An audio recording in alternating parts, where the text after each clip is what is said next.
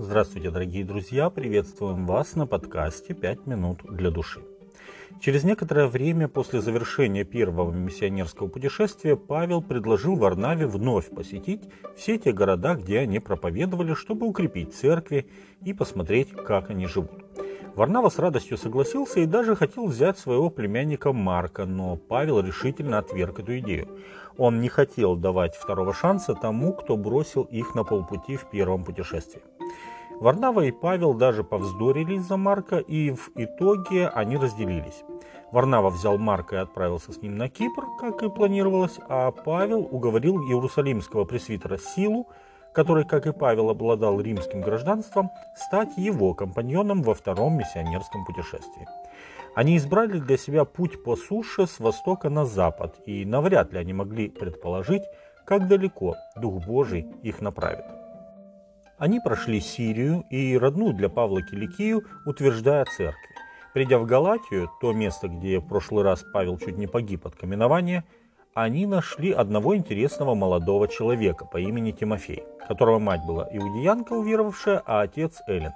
О нем свидетельствовали братья, находившиеся в Листре и Иконии. Его пожелал Павел взять с собой. Деяние 16 глава с 1 по 3 текст.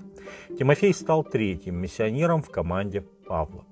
Проповедуя по городам, где они прежде основали церкви, они также разъясняли и решения Иерусалимского апостольского совета – Церкви же утверждались верой и умножались числом. Деяние 16 глава с 4 по 5 текст. Никаких серьезных препятствий или гонений со стороны противников церкви миссионеры не встретили, но они столкнулись с противодействием Святого Духа. Как бы это странно ни звучало, но Дух Божий не позволил им проповедовать там, куда они направлялись.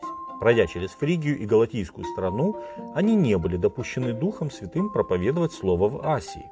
Дойдя до миссии, предпринимали идти в Вифинию, но дух не допустил их. Миновав же миссию, сошли они в Трааду. Деяние 16 глава с 6 по 8 текст. В провинции Асия находились такие города, как Эфес, Смирна и Сарды. Там были достаточно крупные иудейские общины, но Господь не позволил Павлу идти туда. Точнее, как мы прочитаем далее, он как бы сказал, не сейчас, еще не время, сейчас есть дела поважнее. Той ночью Павлу было видение. Предстал некий муж, македонянин, прося его и говоря, «Приди в Македонию и помоги нам». После всего видения тотчас мы положили отправиться в Македонию, заключая, что призвал нас Господь благовествовать там. Здесь стоит остановиться и обратить внимание на изменения в повествовании.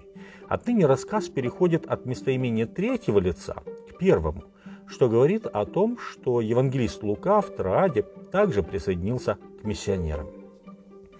Отправившись из Троады, мы прямо прибыли в Самофракию, а на другой день в Неаполь. Оттуда же в Филиппы, это первый город в той части Македонии, колония. Деяния апостолов, 16 глава, с 9 по 12 текст. Именно с города, названного по имени македонского царя Филиппа II, отца знаменитого Александра Великого, открылась важная веха в христианстве. Миссионеры достигли Европы. Европейский континент стал плодотворной почвой для распространения Евангелия. Очень скоро, даже еще при жизни многих апостолов, христианство, подобно пожару, охватило эту часть света. Дорогие друзья, на примере этой необычной истории мы видим, что порой наши даже самые добрые и благородные планы могут столкнуться с Господним «нет».